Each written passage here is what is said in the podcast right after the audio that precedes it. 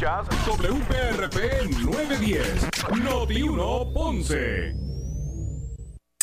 1 Radio Group, Noti 1630 ni ninguno de sus auspiciadores se solidariza necesariamente con las expresiones del programa que escucharán a continuación. Ponce en Caliente es presentado por Laboratorio Clínico Profesional Emanuel en Juana Díaz. La temperatura en Ponce y todo el sur sube en este momento. Noti 1630 presenta Ponce en Caliente con el periodista Luis José Moura. Bueno, saludos a todos, muy buenas tardes, bienvenidos, soy Luis José Moura. Esto es Ponce en Caliente, usted me escucha por aquí por Noti 1 de lunes a viernes a las 6 de la tarde, de 6 a 7, analizando los temas de interés general en Puerto Rico, siempre relacionando los mismos con nuestra región. Así que gracias a todos por su sintonía. Hoy es miércoles 13 de julio del año 2022. Así que bienvenidos a los que están en sintonía del 910 eh, AM de Noti 1. Gracias por acompañarnos y también a los que nos escuchan a través de la banda FM con toda la calidad de, de sonido que eso representa. Eh, gracias a los que están escuchándonos en este momento a través del 95.5 FM en su radio de Noti 1. Así que usted tanto a través de la banda AM como la banda FM puede disfrutar de toda la programación de Noti 1 desde el sur de Puerto Rico a través del 910 AM y el 95.5 FM en su radio. Así que gracias a todos por su compañía. Hoy vamos a estar eh, hablando, obviamente, el tema del momento, ¿verdad? Y es que es un tema que, nos toca a todos, eh, directa e indirectamente. Eh, y es el tema de la energía eléctrica, del estado de situación del sistema eléctrico de Puerto Rico y de su generación y su servicio. Y para eso tenemos comunicación, vamos a darle la bienvenida. Nos acompaña el eh, senador del distrito de Ponce, eh, presidente de la Comisión de Gobierno en el Senado de Puerto Rico, el senador Ramón Ruiz Nieves. Ramoncito, a quien de inmediato le damos la bienvenida. Senador, gracias por acompañarnos. Gracias a ti por la invitación y de compartir hoy, miércoles en la tarde, con tu radio audiencia. Claro que sí. Es un honor. Gracias a usted eh, por, acompañarnos, eh, senador. Y hablaba de que, bueno, este el tema de la energía eléctrica, ¿verdad? El estado de situación de, de nuestro sistema energético, lo que es la generación, lo que es la distribución. Eh, y todo el, el, punto en donde nos encontramos, no tan solo estamos pagando precios prohibitivos, elevados, nunca vistos, un servicio inestable. Bueno, eso ya lo habíamos eh, también lo habíamos padecido, ¿verdad? Aunque ahora se ha, eh, eh, ¿verdad? ha aumentado el nivel. Recientemente hubo el incidente en Jayuya, después en Santa Isabel, en unión a los de la semana pasada en el área metropolitana. Bueno, ha sido un, un, pequeño caos. ¿Cómo usted analiza todo este asunto, senador? Bueno, primeramente, gracias por la oportunidad. Yo quiero, si tú me lo permitas, hacer un breve recuento porque tú recordarás que cuando se trae el consorcio Luma, se trae buscando dos cosas en el sistema energético del país, eficiencia y bajar los gastos administrativos. Y ha sido todo lo contrario. Luma llegó, eh, adquiere la administración de la Autoridad de Energía Eléctrica, se le pasan los activos de lo que es la flota vehicular y otras áreas a atenderse. Y lo último que hizo la autoridad, un mes antes de entrar Luma, compró una flota vehicular completamente nueva y se le pasa a Luma. ¿Qué surge en el camino? En un momento dado se trae buscando eficiencia, ha sido todo lo contrario. Tú traes una narración. Ayer fue Jayuya, en la mañana fue Santa Isabel, en, en marzo, abril fue la subestación de Guayanilla. De ahí seguimos moviéndonos y caemos a Macao, a Monacillo. Van cinco sucesos en el país bajo la administración de Luma por falta de mantenimiento y desconocimiento en el sistema eléctrico. Y ayer se traía discusión por el alcalde de Jayuya, Jorge González Otero, que dónde estaban los programas de mantenimiento, lo que yo he denunciado públicamente como presidente de la Comisión de Gobierno, este servidor Ramos Ruiz Nieves, y es que recordemos que entra Luma, da un, contrato a una empresa privada, a Spring, por cerca de 90 millones de dólares para darle poda y mantener las líneas libres de vegetación. Y yo quiero hacer un paréntesis porque el problema mayor que tiene actualmente la infraestructura de la Autoridad de Eléctrica es mantenimiento referente a los árboles, a los ganchos, a los bejucos que han nacido en el sistema eléctrico, que cualquier variación o cambio en temperatura o vientos crean que el sistema colapsa. Y esta empresa que se le dio un contrato de 90 millones, a lo que vino a dar mantenimiento fueron a las líneas de alta tensión, a las líneas de transmisión, no hacia las líneas secundarias y terciarias, que son las que llevan la luz a diferentes comunidades. Por otro lado, recordemos que el kilovatio hora en diciembre del año pasado, hace siete meses atrás, estaban 18.1 centavos. Van tres aumentos que ha pedido Numa a través de la Autoridad de Energía Eléctrica al negociado de energía, donde el licenciado Edison Avilés ha evaluado cada uno de ellos y el primero fue de prácticamente un aumento de 3.4 centavos que nos llevó a un aumento en la tarifa de cerca de 21 dólares. El segundo... de, 21, centavos. De 21 centavos. De, 18 a 21. A 21 centavos, pero nos lleva a un aumento mensual de 24 dólares en la tarifa. Entiendo. De ahí viene el segundo aumento que ellos presentan, que nos lleva a un aumento de 3.9 centavos a 4.1 centavos, que nos llevó a 28 dólares el aumento en la factura. Y finalmente este aumento, que es de 5.5 centavos, lo mm. cual lleva el kilovatio hora a 33.3 centavos, o sea, de 18.1 centavos que estaba en diciembre del año pasado, diciembre 31, a la fecha del primero de julio, que es cuando se concretiza por el negociado de energía el aumento de la petición de 5.5 centavos, lo lleva a 33.4 centavos. ¿Qué conlleva esto? Entonces el gobierno buscando parchar, porque no es resolver, parchar, entonces radica el proyecto Senado 931, que es sacarle a la, a la corporación del Fondo del Seguro del Estado, el proyecto original, 165 millones.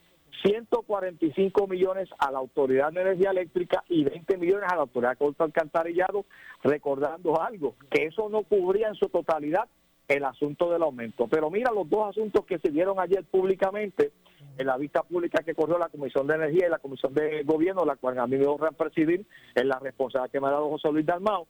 La comisión trae a colación a Edison eh, Avilés, que es el director o presidente del negociado de energía, y trae al director ejecutivo de la Autoridad de Energía, José Colón.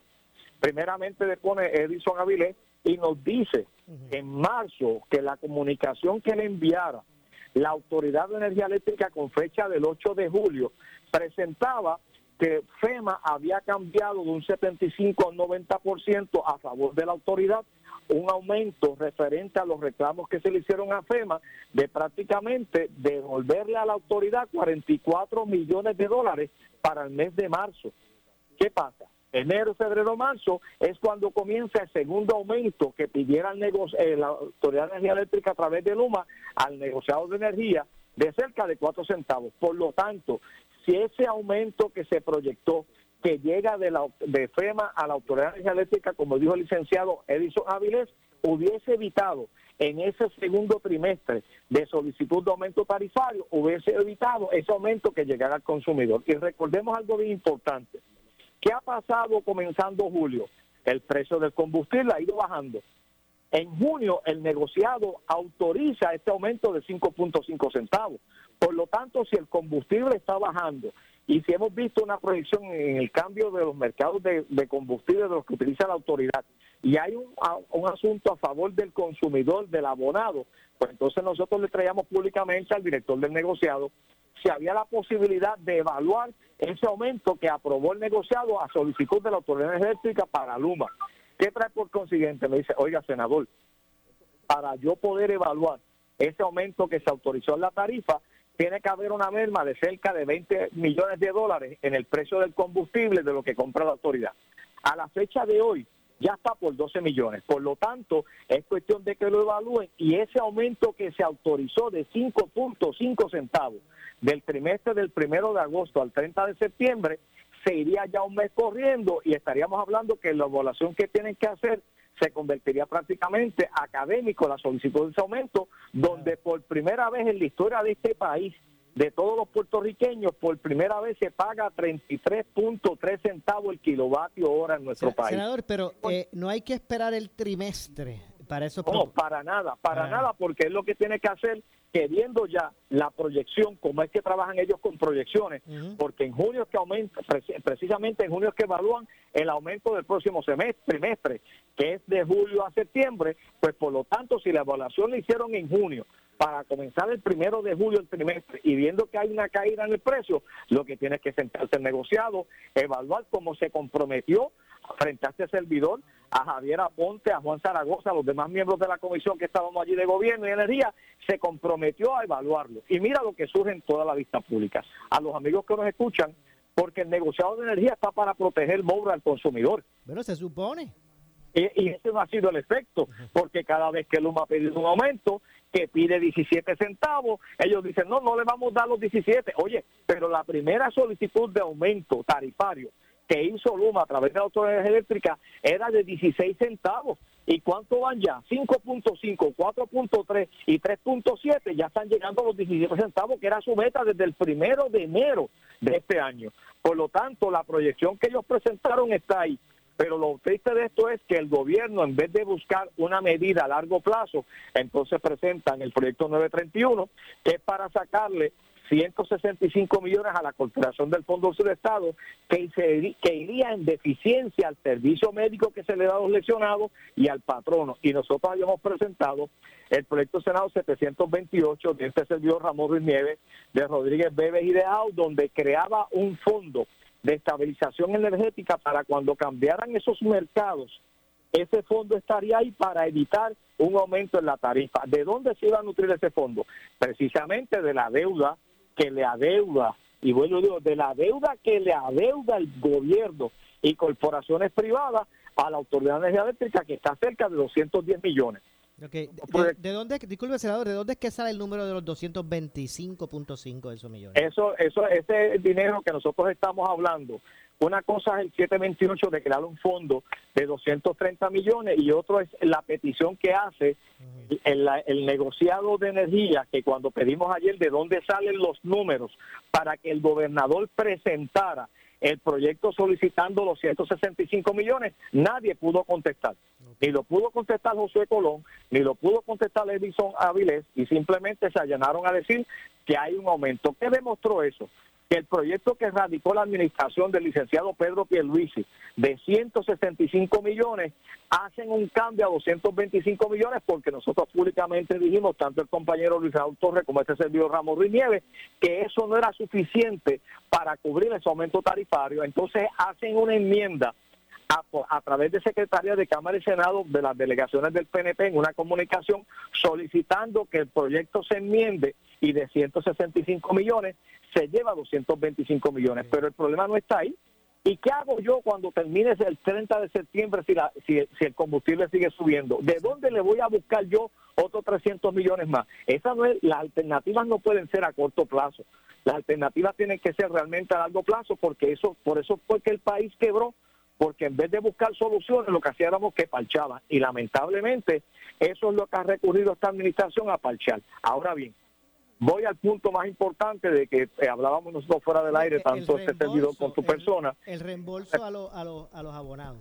El reembolso a los abonados, de bien tú mencionas, de cómo se iba a dar. Si los 44 millones es la realidad de lo que Edison Avilés presentó, la autoridad recibió ese dinero y se le pidió a Josué Colón que presentara la certificación y él lo que nos expresó era que FEMA le, le anunció a ellos de un 75-90% de reembolso, ellos no tienen disponible ese dinero.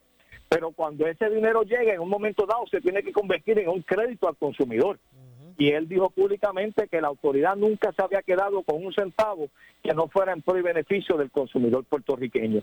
Y aquí sale entonces el asunto de por qué tenemos que sangrar a la Corporación del Fondo sobre Estado en servicios al lesionado, que si el administrador bien dijo que los 645 millones que él tiene en ahorros administrativos, que nada tienen que ver con la reserva del fondo actuarial de la corporación, porque la corporación tiene una cartera del fondo de inversiones que está en un billón 35 millones.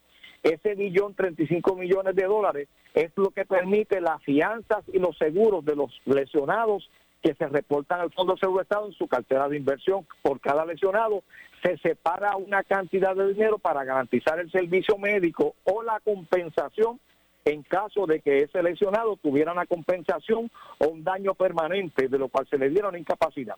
Y nosotros traemos a colación que si existen esos 645 millones, ¿por qué no se establece en pro y beneficio del lesionado en mejores servicios, mejores áreas de compensación, mejores dietas, mejorar los servicios de los, de los pacientes, mejorar las escalas salariales o beneficios de los empleados, cuando lo que hemos visto en la realidad es que las citas de seguimiento en la corporación están a 120 días, a 170 días, a veces están seis meses esperando porque un ortopeda los pueda atender, no hay más que un cirujano de mano, no hay más que un neurocirujano en contrato, entonces nosotros escuchamos al administrador decir que viene a hacer eficiencia, oye, recordemos que sufrió la zona sur, Yauco tenía un dispensario intermedio y este señor administración le cerró ese beneficio a los lesionados de Yauco existía un, un, un, un, dispensario intermedio en Jayuya, lo cerró. Existía uno en Coamo, lo cerró y quería cerrar el de Guayama de igual manera, cerrando servicios al lesionado que se pagan con anticipación, que lo paga quien, el patrono, buscando que esa fuerza laboral regrese porque esa es la función del fondo. Entonces el administrador dice públicamente que tiene ese sobrante en la Cámara de Representantes, en la misma ponencia referente al mismo proyecto en la Cámara, él expresó que sacarle 165 millones al fondo lo llevaría en una suficiencia administrativa que lo pudiera quebrar. Entonces allí establece una posición y en el Senado dice que no tiene problema, que lo que él busca es que se le establezca una garantía del Fondo General. No cabe duda que hubo una viración ahí. Él al principio estaba celoso con el, con el que se retiraran esos fondos, hablaba hasta de que se buscara el mecanismo de devolución eh, paulatina y de momento pues pues ahora resulta que, que, que, no hace mella. Oye, y tú traes un punto porque la vista pública yo le pregunto al administrador, ¿cuál es su posición con este dinero que en vez de 165 millones ahora sea 225 millones? Me dice, senador, lo que buscamos es que se establezca una garantía que se pueda restituir ese dinero, aunque yo estoy consciente que nunca va a pasar porque la, en la misma vista pública dijo que estas son las ironías, que al fondo se le habían sacado 1.500 millones que nunca habían regresado. Entonces, por un lado, está consciente de que ese dinero no va a regresar, pero por otro dice, oye, ponle esta tranquila. Y aquí hay un juego de palabras, tanto de la administración de Pedro Pierluisi, que monta el proyecto de administración 931, el proyecto del Senado 931, y hay un juego de palabras de igual manera las enmiendas que presentan después. ¿Por qué? Porque el primer proyecto dice que el fondo recuperará los 165 millones de ahorros administrativos y funciones. ¿Por qué usaron ese lenguaje? Porque el segundo lenguaje que establecen, que es del Fondo General, en el segundo lenguaje tiene que ir a la Junta de Supervisión Fiscal para que la Junta de Supervisión Fiscal avale y endose la medida. En el primer proyecto no tenía que ir porque es un arreglo administrativo. Y lo tengo que decir públicamente, Moura, y tú has cubierto esto a la perfección. La Junta de Supervisión Fiscal tocó todas las áreas de gobierno y a las corporaciones públicas, a la ACA que tiene una tiene una solvencia económica sólida y tiene sobrante, a la oficina, a la compañía de turismo, a la corporación del Fondo Seguro Estado, a ninguna de estas y, al desarrollo económico, a ninguna le sacó un centavo, las dejó quietas. Entonces viene el gobierno y sangra, en este caso, a la corporación del Fondo Seguro Estado. ¿Con qué intención? Pues, oye, si el dinero está ahí, y ha habido un sobrante anualmente, pues entonces en vez de tener sobrante, discutir, empecemos a discutir la compensación de los accidentes, las dietas a pagar a los lesionados, los beneficios que tenemos que mejorar, las facilidades para dar mejor servicio médico y evaluemos bajar las primas, pero no juguemos entonces a, a decir que tengo un sobrante de 645 millones en cuatro años acumulados, cuando el déficit actuarial de la corporación del Fondo del Seguro del Estado sobrepasa el 1.5 billones. Y ayer Osorio, que es una de las personas que ha trabajado con el actuario que representa la Federación de Empleados Gerenciales, presentó su ponencia, que es el que ha bregado con el actuario del fondo, dijo públicamente en su certificación que el fondo atraviesa por un déficit actuarial acumulado de 1.5 billones. En otras palabras, que aún la cartera de inversiones que está en un billón, 35 billones, puede compensar el, el déficit acumulado cuando tendrían sobregiro en el déficit acumulado. Entonces nos preguntamos, ellos con la ley 106, Pay to Go, tienen que absorber los 98 millones que aproximadamente suman las pensiones de los empleados del Fondo sobre Estado del sistema de retiro. Tienen que de igual manera absorber las ventanas de retiro incentivado que el administrador abrió y que se fueron 300 empleados hace unos meses atrás. Por consiguiente, tiene que reclutar personal para mejorar el servicio médico. Y todos esos números que se le pidió al que certificara no tenía los números de frente. Y cuando se le preguntó por este servidor del compañero Juan Zaragoza de cómo estaba su cartera de inversiones, nadie lo pudo contestar. Cuando hay una caída en estos momentos que ha sufrido, que se ve en, en Wall Street, que se ve en los mercados de los bonos, en la negociación de los valores, que hay una, una, una, una deficiencia de cerca de un 20% y el fondo no sabe si ha perdido dinero o no, porque la última certificación que tiene de su dinero que está corriendo en la bolsa de valores, que es cerca de un billón de dólares, la tiene a septiembre del 2021. O sea, ellos no conocen dónde están sus inversiones del pueblo de Puerto Rico a través de los patronos que han ido pagando las pólizas. Con todas esas dudas que usted, esas dudas que verá y interrogantes que se, que, que se desprenden de, eso, de, esa, de ese proceso inicial de vista, eh, ¿Usted cree que, que, haya oportunidad de que, de que ese proyecto se, se, apruebe? Yo te puedo decir que a la fecha de hoy no existen porque hay dos escenarios. Número uno, Edison Avilés habló que había un, sobrante de 45 millones que FEMA autorizó, de lo cual ya bajaría esa autorización de 165 millones, estando 45 millones a 122 millones.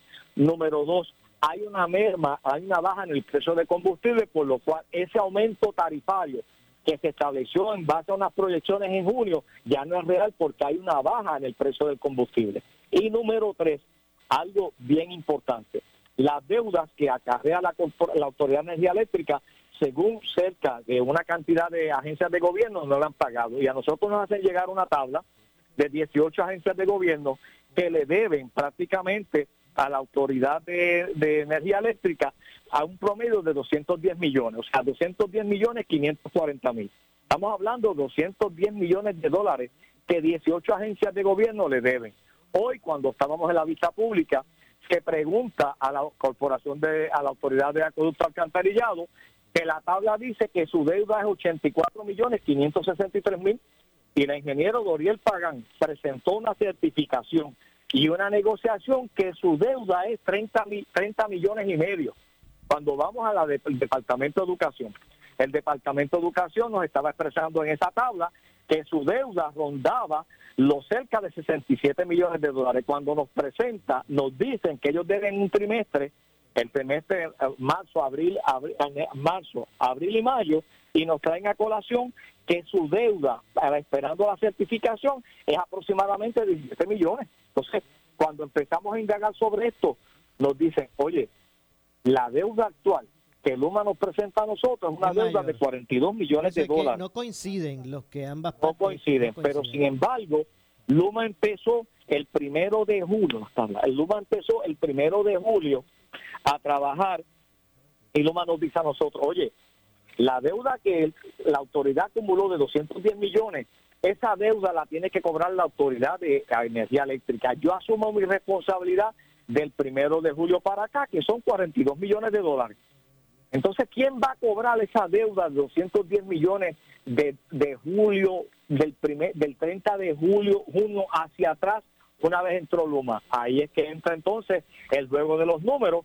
¿Por qué? Porque en el presupuesto que nosotros le aprobamos a las agencias de gobierno, como lo trabaja el municipio de Ponce muy sabiamente, la sana administración del doctor Luis Irizarry Pavón, como lo ha hecho Ramoncito Hernández en Juanadía, como lo ha hecho Jorge González en Jayuya. Cada uno de estos alcaldes que han tenido una experiencia administrativa, lo primero es que estiman cuántos son el dinero de las utilidades. Hay el Fondo sobre Estado, para tener una sala administración. Entonces, así se va evaluando, ah, evaluando el presupuesto. Senador, de un minuto, tengo que hacer una pausa hay un aspecto que también quiero traer a su consideración, pero es que tengo que hacer la pausa. Regresemos un minuto, regresamos de inmediato. Soy Luis José Moura, esto es eh, Ponce en Caliente. Pausamos y, regresamos. En breve le echamos más leña al fuego en Ponce en Caliente por Notiuno 910. Oscar Crespo y Asociados. Somos orientadores de casos de seguro social por más de 30 años, con el conocimiento y la experiencia que necesitas al momento de someter su reclamación. Consulte con Oscar Crespo y Asociados y sus atentos empleados le orientarán. Seguimos ubicados en el edificio de dos plantas, esquina frente al semáforo en la avenida Fagot, urbanización Santa Clara Ponce, 787-642-2452, 939-217-6675 por su calidad de servicio, por su conveniente horario. Así es el Laboratorio Clínico Profesional Emanuel, siempre brindándote un servicio de excelencia con tecnología precisa y avanzada para un resultado confiable. Un laboratorio completo. Y los resultados los recibo rápido y hasta por email. Con servicio a industrias y también a domicilio. Haz de Laboratorio Clínico Profesional Emanuel tu laboratorio de confianza. Ese es el mío. Y el mío también. En Juana Díaz, llámenos al 260-5504 o al 580-0080. 있다. Si tienes 65 años o más, en ABT Accounting estamos listos para orientarte cómo reclamar tu crédito. Eso es así. Hay un crédito para los seniors. Oiga, eso es dinero que viene bien en estos tiempos. Oriéntate ahora mismo llamando a ABT Accounting al 988-3835, 988-3835 o envíales un mensaje por WhatsApp. Pasa ahora o llama a ABT Accounting en Ponce, en el área de Coto Laurel, 988-3835, 988-3835. Necesitas una enfermera, una ama de llave, necesitas un médico, pañales desechables, suplemento alimenticio o medicamentos. En Hospicio La Paz podemos ayudarle. Hospicio La Paz le provee a cada paciente de enfermedad terminal todos los servicios de cuidado médico en su hogar, a la vez que le ofrece apoyo y soporte emocional y espiritual tanto al paciente como a sus familiares. Hospicio La Paz. Llame gratis al 1-800-981-0032. 1-800-981-0032. Si tienes 40 años o más, la prevención es lo más importante para evitar el cáncer de colon, esófago o estómago. En Advanced Endoscopy Center, el único centro de endoscopía ambulatoria acreditado en Puerto Rico, en Ponce Bypass, el doctor Álvaro Raymondé, gastroenterólogo por Certify, cuentan con los equipos más avanzados, incluyendo ultrasonido endoscópico, para la detección temprana de lesiones que pueden desarrollarse en cáncer de colon, esófago, estómago y también cáncer de páncreas. Llámanos al 843 1120 Disfruta de tu música, tus estaciones de radio y tus podcasts favoritos en la aplicación gratuita iHeartRadio. Conecta tu teléfono celular a tu carro vía Bluetooth y comienza a escuchar las emisoras de Uno Radio Group y un mundo de música sin límites con el iHeartRadio app. Ríe y diviértete escuchando las mejores bromas telefónicas y lo mejor del stand-up comedy en nuestra sección de podcast de comedia. Ahora, si te gustan las historias de detectives, investigación y casos por resolver, te recomendamos True Crime. Aquí encontrarás miles de podcasts con investigaciones de casos de la vida real y muchos de ellos aún sin resolver. iHeart. iHeart Radio, la aplicación que no puede faltar en tu celular, televisor o smart speaker. Bájala hoy. Somos Noti 1630. Noti 1630. Primera fiscalizando. En breve le echamos más leña al fuego en Ponce en Caliente por Noti 1910 por su calidad de servicio, por su conveniente horario. Así es el Laboratorio Clínico Profesional Emanuel, siempre brindándote un servicio de excelencia con tecnología precisa y avanzada para un resultado confiable. Un laboratorio completo. Y los resultados los recibo rápido y hasta por email. Con servicio a industrias y también a domicilio. Haz de Laboratorio Clínico Profesional Emanuel tu laboratorio de confianza. Ese es el mío. Y el mío también. En Juana Díaz, llámenos al 260-5504 o al 580-0080. Oscar Crespo y Asociados. Somos orientadores de casos de seguro social por más de 30 años, con el conocimiento y la experiencia que necesitas al momento de someter su reclamación. Consulte con Oscar Crespo y Asociados y sus atentos empleados le orientarán. Seguimos ubicados en el edificio de dos plantas, esquina frente al semáforo en la avenida Fagot, urbanización Santa Clara Ponce, 787-642-2452, 939-217-6675. El área sur está que quema. Continuamos con Luis José Moura y Ponce en Caliente por el 910 de tu radio. Bueno, estamos de regreso. Soy Luis José Moura. Son las 6 con 37. De 6 con 37. Estamos de regreso. Esto es Ponce en Caliente. Usted me escucha por aquí por Noti1. De lunes a viernes a las eh, 6 de la tarde. Analizando los temas de interés general en Puerto Rico. Siempre relacionando los mismos con nuestra región. En esta edición conversando con el presidente de la Comisión de Gobierno del Senado de Puerto Rico, el senador por el distrito de Ponce, Ramón eh, Ruiz eh, Nieves, a quien de inmediato, ¿verdad? Nuevamente le, eh, le entramos en la, en la conversación y yo sé que hay, hay, hay, muchos aspectos, ¿verdad? muchas incongruencias, muchas interrogantes que en este tiempo, este corto espacio que ha iniciado de, de vista pública, senador, pues hay muchos muchas interrogantes, se han identificado muchos aspectos. Ahora, me gustaría hablar un poquito de, ¿verdad? De, de tal vez futuras soluciones. Yo no sé, ¿verdad? Y ahí quiero su análisis.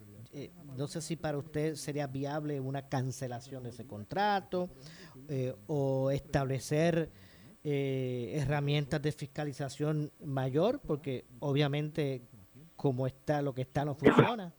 Yo no sé si realmente ese, eh, ¿verdad? El, área esta de las alianzas público, alianzas público-privadas tengan realmente la, el, la, el peritaje, el peritaje para, para poder fiscalizar eh, o administrar un, un, contrato como ese. Se debe dar esa responsabilidad a, a, energía eléctrica o a, no sé si al negociado, ¿verdad? No sé. ¿Cuál es su, su, su punto de vista con relación a eso? Bueno, eh, tú traes un punto y como yo te decía ahorita que cada presupuesto de cada agencia, como tiene cada municipio, uh -huh. establece una partida para el fondo de utilidades. Uh -huh. Por lo tanto, si cada agencia tiene el dinero para pagar las utilidades de agua y luz, ¿por qué se acumuló esa deuda? -huh. Por lo tanto, ahora comenzó un presupuesto el primero de julio y nos vamos a encargar a través de la resolución del Senado del compañero Juan Zaragoza, este servidor, que es el asunto de las vistas públicas, que cada agencia pague trimestralmente los servicios esenciales del país para evitar donde estamos.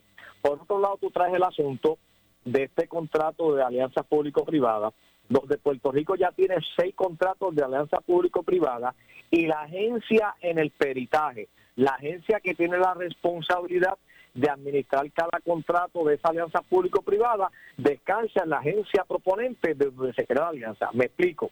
La autoridad de carretera tiene una, una APP con Metropista en la zona norte del país, que es la autopista José de Diego, de, de San Juan a Arecibo. Esa alianza de ese, del Metropista la administra y pasa supervisión directa en ese contrato la autoridad de carretera.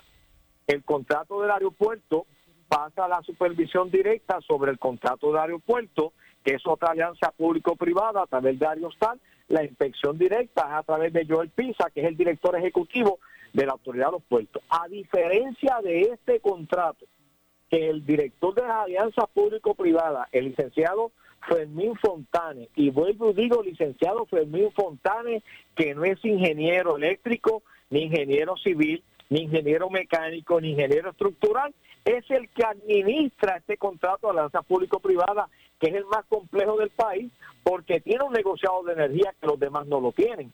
Tiene un negociado de energía donde evalúa la operación de lo que realiza Luma, no así el servicio que Luma brinda. Entonces, siendo Fermín Fontana la persona que tiene la responsabilidad de la administración de este contrato, ni esa boca es mía. Y una de las cosas que hemos discutido precisamente, que por qué este contrato, que es el contrato más grande que tiene el gobierno, que va a administrar cerca de 8 billones de los fondos de FEMA para Puerto Rico, para reestructurar el sistema eléctrico de nuestro país, en vez de estar en manos de la Autoridad de Energía Eléctrica que evalúe la efectividad, la administración y la eficiencia, descansa un ente privado. A la fecha de hoy, en los tres aumentos presentados por cada trimestre, Fermín Fontane no ha hablado. Fermín Fontane no ha hablado de lo que pasó con la subestación de Guayanilla.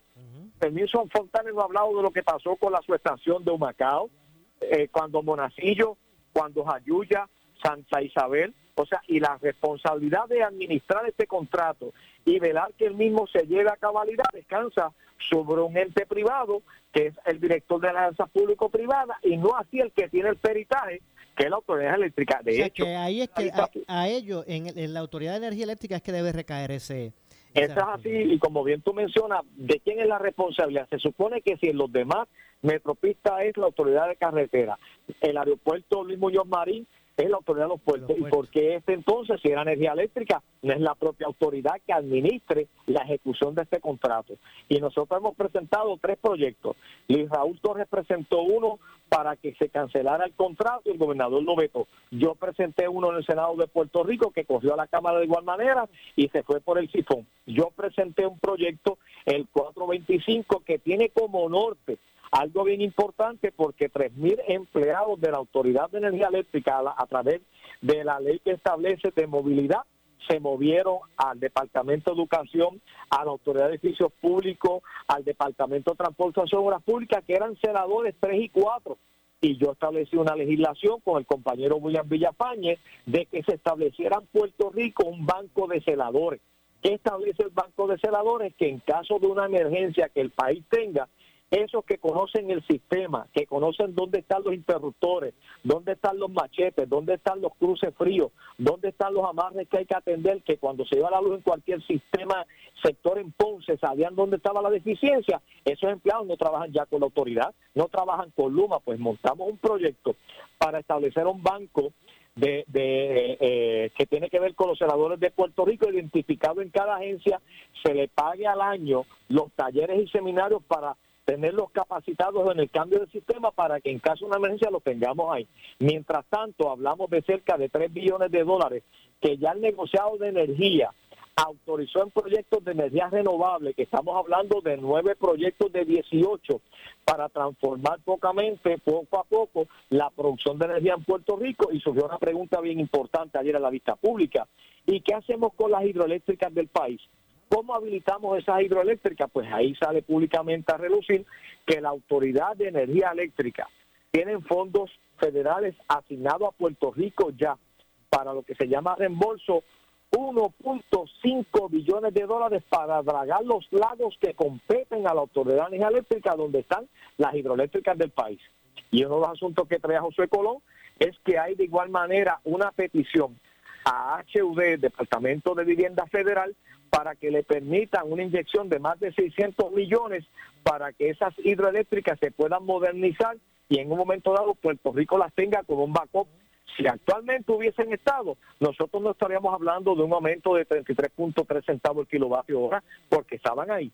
Entonces, le preguntamos qué, razón podemos tener adicional para evitar ese costo en el aumento de combustible, que es el, lo que nos está costando el kilovatio hora. Le hablamos de Costa Azul, si Costa Sur está produciendo a 11.5 centavos el kilovatio hora en la Autoridad de Energía Eléctrica, pues nos expresó él que Ecoeléctrica está a su máxima producción. Por lo tanto, pues vamos a establecer una negociación con Ecoeléctrica que pueda expandir sus operaciones para que le brinde mayor servicio a la Autoridad de Energía Eléctrica. Vamos a discutir el proyecto de los bolinos. ¿Qué necesitamos para mayor crecimiento? Porque el kilovatio hora con los bolinos está a 8.9 centavos. la, la misma S, que a pesar de que se habla un contaminante con la quema de carbón y que están modificando su producción de energía a través de placas solares, pues vamos a buscar mecanismos alternos o vamos a seguir cautivos detrás de, de, los, de los combustibles fósiles como es el petróleo y que en un momento dado pudiera ser de energía renovable el gas natural porque hay jurisdicciones que el gas natural está subiendo el precio. Y Puerto Rico, una de las cosas por la cual la inversión de capital del extranjero se trancó es por precisamente por el problema de producción de energía y lo que cuesta el kilovatio hora. Entonces nosotros, hablando de desarrollo económico, ¿quién va a mirar a Puerto Rico si el kilovatio hora está a 33.3 centavos? De hecho, Manuel Sidre envió una ponencia expresando que no avalaba el proyecto Senado 931 porque esto era un pacho por tres meses y que Puerto Rico no podía seguir parchando, que tenía que tomar determinaciones hacia el futuro. Y yo felicito a Manolo Sidre públicamente por su posición, que a pesar que es miembro del gabinete, secretario de Desarrollo Económico, está viendo las cosas como son. Si son negras, son negras, si son blancas, son blancas, y no está con el asunto este de que es mi administración o no. Esa es la responsabilidad que tiene que atender el país. yo lo digo, yo lo digo públicamente, cuando la Hammer se le dio la responsabilidad de evaluar el contrato de la Autoridad de Energía Eléctrica. El gobernador lo dijo cuando juramentó el 2 de enero, lo dijo en la campaña política, que iba a evaluar el contrato de Luma. Designó un comité dirigido por Omar Marrero y a la fecha de hoy ni una sola Pero el recomendación. gobernador dijo que se iba a evaluar el contrato. El gobernador dijo que se iba a, el hoy gobernador dijo que se iba a evaluar el contrato. Y Wayne Stensby de Luna, de Luma Energy dijo que no iban a subir la tarifa. Así que una cosa era con, es con violín, otra con guitarra. Y lo dijo públicamente y Larry, que estaba en ese momento en el gobierno, empezó a valorar el contrato. Lamentablemente sale Larry del gobierno, pero yo estoy seguro que Larry, que había trabajado con la ley 17 y los otros proyectos en esa responsabilidad, hubiese tenido la oportunidad de evaluarlo, hubiese metido un buen juicio sobre él, pero lamentablemente sale del gobierno. El gobernador dijo una cosa en la campaña política y salóse la otra. Y te digo con franqueza, hay una manifestación el 20 de julio, una marcha en Puerto Rico referente al contrato de Luma. Y yo exhorto a todos los puertorriqueños, a los alcaldes, líderes comunitarios, cívicos, religiosos, que nos demos cita a esa manifestación, porque es una manifestación de indignación por lo que vive Puerto Rico, porque una de las cosas que se comprometieron era mejor eficiencia en el servicio, ha sido todo lo contrario, una, una merma o baja en el kilovatio hora, ha sido todo lo contrario, 18.1 centavos, y recordemos que al cierre de año fiscal, que terminó el 30 de junio, Luma acumuló un déficit administrativo de cerca de 70 millones de dólares. Bueno, pues senador, ¿De qué? Del pueblo de Puerto Rico. gracias como siempre por atendernos. Gracias a ti por la oportunidad y sabes que estamos a la disposición siempre como senador del distrito de Ponce, a quien quiere vamos mi distrito, de seguir trabajando para echar adelante a Puerto Rico y el futuro de nuestro país. Gracias, gracias senador por atendernos. Ahí escucharon al presidente de la Comisión de Gobierno y, y senador del distrito de Ponce, Ramón Ruiz Nieves. Vamos a hacer la pausa. Regresamos con el segmento final. Soy Luis José Moura. Esto es Ponce en Caliente. En breve le echamos más leña al fuego en Ponce en Caliente por Notiuno 910. Por su calidad de servicio. Por su conveniente horario. Así es el Laboratorio Clínico Profesional Emanuel, siempre brindándote un servicio de excelencia con tecnología precisa y avanzada para un resultado confiable. Un laboratorio completo. Y los resultados los recibo rápido y hasta por email. Con servicio a industrias y también a domicilio. Haz de Laboratorio Clínico Profesional Emanuel tu laboratorio de confianza. Ese es el mío. Y el mío también. En Juana Díaz, llámenos al 260-5504 o al 580-0080. Oscar Crespo y Asociados. Somos orientadores de casos de seguro social por más de 30 años, con el conocimiento y la experiencia que necesitas al momento de someter su reclamación. Consulte con Oscar Crespo y Asociados y sus atentos empleados le orientarán. Seguimos ubicados en el edificio de dos plantas, esquina frente al semáforo en la avenida Fagot, urbanización Santa Clara Ponce, 787-642-2452, 939-217-6675. Área sur está que quema. Continuamos con Luis José Moura y Ponce en Caliente por el 910 de tu radio. Bueno, estamos de regreso, 6.50 de la tarde, ya nuestro segmento final. Esto es Ponce en Caliente, por aquí por Noti1. En continuidad, ¿verdad? Con estos temas, dando continuidad a estos temas relacionados con eh, relacionados con eh, el asunto de energía eléctrica, el alcalde de Juana Díaz, Ramoncito Hernández, y una representación eh, de distintas comunidades de la ciudad exigieron en el día de hoy una respuesta de parte de Luma Energy ante el limbo en que han quedado o ha quedado la situación de la subestación eh, Fort Allen eh, que salió de servicio al quemarse en su totalidad en enero eh, del año pasado. Eh, voy a citar por aquí unas expresiones que hiciera Ramoncito Hernández. Dice, los problemas que ocasiona la falta de servicio eléctrico, las fluctuaciones continuas de, en voltaje, así como los apagones de varios días eh, por semana en la ciudad, se han agravado, particularmente luego de que se quemara en su totalidad la subestación eléctrica en Fort Allen. Esto, eh, a su vez, saca de servicio a los sistemas de bombeo de la AAA, del cual se sirven cerca del 60% de los guanadinos, lo que termina afectando la actividad comercial y cotidiana en la ciudad. El 60% de los guanadinos están en esa realidad. Eh, que cuando se va la, luz, se va el agua, porque eh, el, ¿verdad? el servicio eh, de los sistemas de bombeo de la AAA salen de circulación en este caso al no haber energía eléctrica y eso afecta, según las declaraciones del alcalde, el 60% de los guanadinos. Así que cuando se va la luz allí, en esos sectores, pues también se va el agua al 60%, al 60% de los ciudadanos. Wow. Eh, nadie brinda respuestas o señala cómo, eh, cómo habrá de resolverse esta situación. Mientras tanto, vemos cómo continúa el incremento en el costo del servicio y cómo ocurren explosiones similares eh, como la acontecida en Fort en otros pueblos. El, es sabido que existe un, una sobrecarga al sistema que le hace el servicio ser, uno inestable, poniendo en riesgo a todos los que dependen del servicio que presta Luma. Así que bueno, él expresa, el alcalde expresa además que tanto el gobernador, eh, los, los, directivos de Luma y de la triple de, energía eléctrica tienen que dar explicaciones al pueblo eh, que se siente indefenso y agobiado ante el costoso eh, y, pésimo servicio eléctrico en el país, dijo en unas declaraciones el alcalde de Juana Díaz Ramón Hernández Torres. Nada, que siguen las dificultades ya vimos, ¿verdad? Recientemente lo ocurrido en, en Jayuya, después en Santa Isabel. Y así, así vamos a estar. Mire, el sistema es uno que, que está, ¿verdad? Este, muy vulnerable. Yo me imagino que también que todos estos, eh, señalamientos son importantes, pero que también se lleve de la mano el buscar ejercer presión para que se desarrollen con mayor agilidad los proyectos de, de, reconstrucción y de y de establecimiento, ¿verdad? De un sistema fortalecido, el que, el, el que hemos determinado, ¿verdad? Establecer de cara al futuro. Porque mire, ¿hace cuánto fue Ecoeléctrica? Ya, Guayanilla. Se fue casi un millón de abonados sin servicio por 80 horas.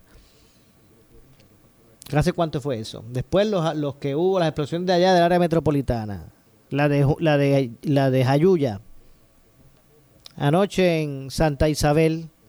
Y mire, ahorita van a pasar, nosotros hemos hablado hoy esto, mire, usted ha escuchado el análisis desde todas las perspectivas aquí en Noti1 y en, y en el análisis público. Y entonces seguirá pasando la semana y después de un par de semanas nos olvidaremos, de, de, de, eso, porque ya, ya hay luz en, en Ayuya. Y me imagino que lo mismo en Santa Isabel. Ya regresó la luz, así que se puede ver la novela, se puede ver televisión. Eh, ahorita nos olvidamos hasta que venga el próximo. Hasta que venga el próximo y miles más se queden sin energía eléctrica y se despierte otra vez el, el interés. Y así estamos. Y así estaremos hasta que no se fortalezcan los sistemas para que no se haga o se establezcan eh, mecanismos costo efectivos, porque ese es el problema, que no está siendo costo efectivo. Aquí hay partes que quieren asegurar sus ganancias, eh, que como única opción ante el reto que se enfrente está el aumentar el costo. ¿Verdad? Cada situación que impacte, las, pues no se preocupe, que eso se, esto se cuadra al final del mes o del trimestre aumentando el servicio y estamos en un punto que, para lo pésimo O, la, o, la, poca confianza o estabilidad del sistema pues se está pagando uno se están pagando uno ¿verdad? Uno, eh, un costo súper elevado y eso que aquí no hemos hablado hoy de, de las métricas que existen ¿verdad? Eso vamos a ver si en la próxima edición mañana hablamos un poquito de eso en unión a los temas del día. Lamentablemente se nos ha acabado el tiempo. Yo regreso mañana, como de costumbre, a las 6 de la tarde por aquí por Noti1. Soy Luis José Moura, que se despide de aquí de Ponce en caliente. Pero usted, amigo, amiga que me escucha, no se retire, porque tras la pausa, el gobernador de la radio, Luis Enrique Falú, será lo próximo. Tengan todos buenas tardes. Ponce en Caliente fue auspiciado por Laboratorio Clínico Profesional Emanuel en Juana Díaz. Esta es la estación de la licenciada Zulma Rosario, WPRP 910 AM, W238DH 95.5 FM en Ponce, WNO 630 AM, San Juan, Noti 1 630. Primera fiscalizando.